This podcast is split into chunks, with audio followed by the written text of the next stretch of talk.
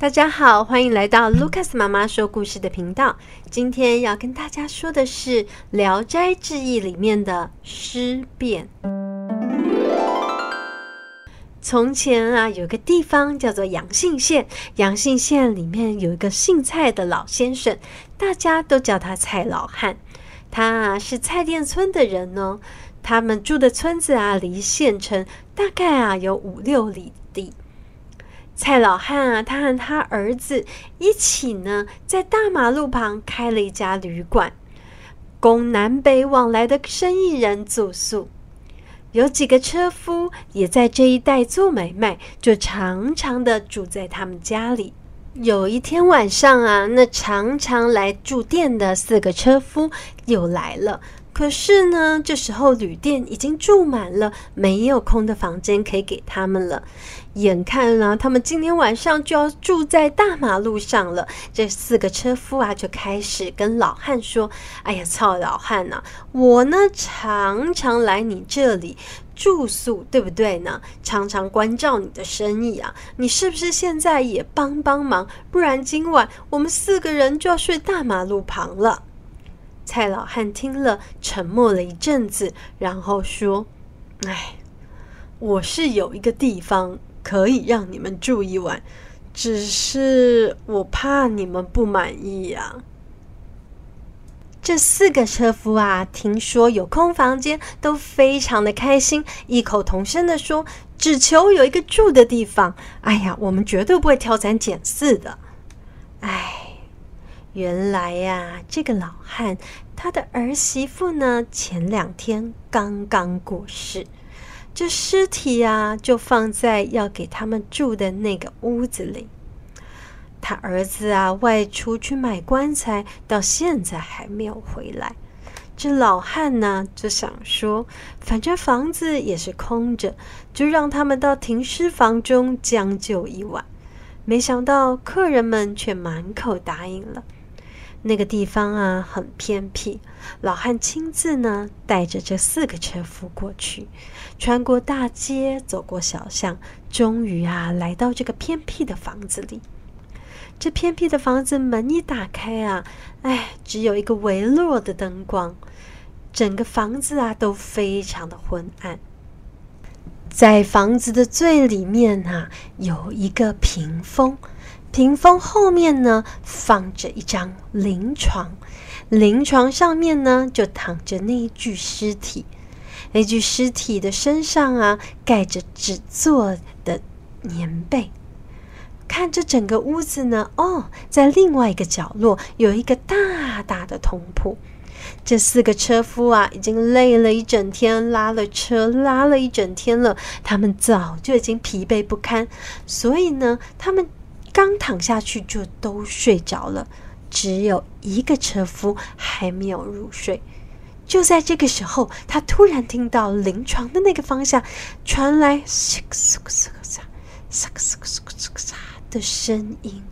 他急急忙忙的看过去，他看到灵前的灯火，看得清清楚楚的，看到那个女的尸体已经拉开了那个纸做的被子。坐了起来，而且啊，他已经走向他的灵床了。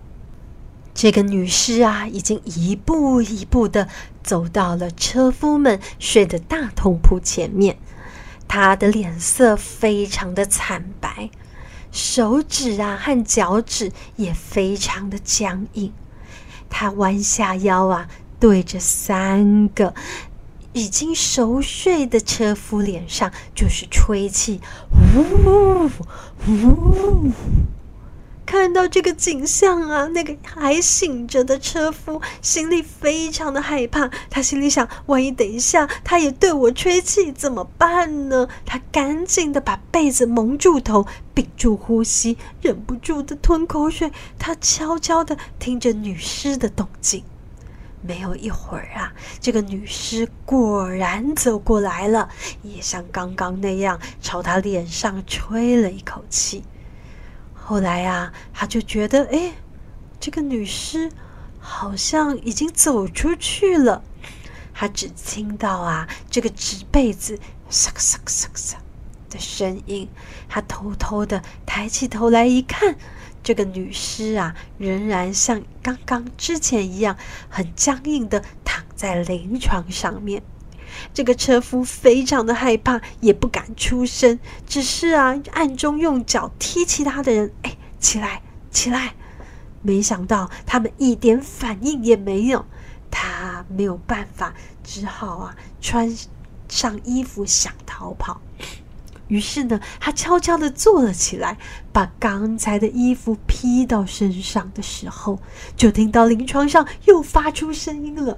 他惊慌失措的，急着又把头赶快躲到棉被里面。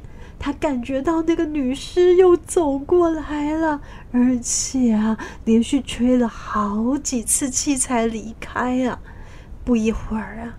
他又听到临床的纸的声音，他就知道，哎呀，这个女尸她又躺下了。他听到女尸终于躺下了，于是呢，他就悄悄地伸出手，把裤子拿起来，赶快穿上。根本来不及穿鞋子，他就光着脚从房子里面冲出去了。哇，赶快跑啊！没想到这个女尸啊，听到他坐起来的声音，他也立刻的。坐了起来，像是要追杀他一样啊！女尸就跟在他后面，也一直不停的追他。那个人呢、开门跑出去，这个女尸一直紧着追着。那个人呢、大喊大叫：“救命啊！救命啊！”但是啊，现在是三更半夜，村里的人呢、谁会听得到呢？他想要去找那个店家蔡老汉的门，但是啊，他又怕被女士追上，只好啊，往县城的方向狂奔了。跑着跑着呢，他跑到了一个寺庙的附近，听到啊里面有敲打木鱼的声音，于是呢，他就一直用力的敲门，用力的敲门。里面的和尚啊，不知道是什么事情，想说大半夜的有人敲门敲得这么急，他们啊也很害怕，所以啊不敢开门让他进来。这个时候啊，这个女尸已经跑过来了，离那个人呐、非常的近，那个人啊又急又怕。于是呢，这个车夫呢就看到了寺庙门口有一棵树，足足啊有四五尺这么高哦。于是呢，他就跑到树的后面。躲了起来，女尸啊从右边来，他就从左边躲；从左边来，他就从右边躲。女尸抓不到他，就非常的生气，来来回回，两人都非常的累了。女尸啊就站着不动，那个人呢、也满身大汗，吓得一直喘气。这个时候啊，女尸突然间往他这里跳过来，伸足了手背要去抓客人。那个人啊一下。跌在地上，这个女尸没有抓到啊，她就抱着这棵树停在那里。寺庙里的和尚啊，在里面偷听了很久，一直到没有动静才出来看，只看到啊一个人倒在地上，已经昏死过去了。于是啊，他就赶快把这个车夫带进寺庙里。隔天早上啊，那个人才醒过来。和尚啊，拿热水给他喝，问他说：“哎呀，你是怎么回事啊？”这个车夫啊，就说了昨天晚上啊，看到尸变的经过。这个和尚啊，出来到他们门外的那棵树上一看，果然呢，树干上吊着一名女尸。于是呢，就赶快跟县太爷报案。于是呢，蔡老汉就来将女尸领了回去，而住宿在老汉家的其他三个车夫啊，都已经死掉了。这就是《聊斋志异》里尸变的故事了，是不是有一点可怕呢？《聊斋志异》就是一个呃有鬼怪、有恐怖、有狐仙的故事。小朋友，如果想要继续听的话，不要忘了持续追踪订阅我们呢。卢卡斯妈妈说故事，我们下次见。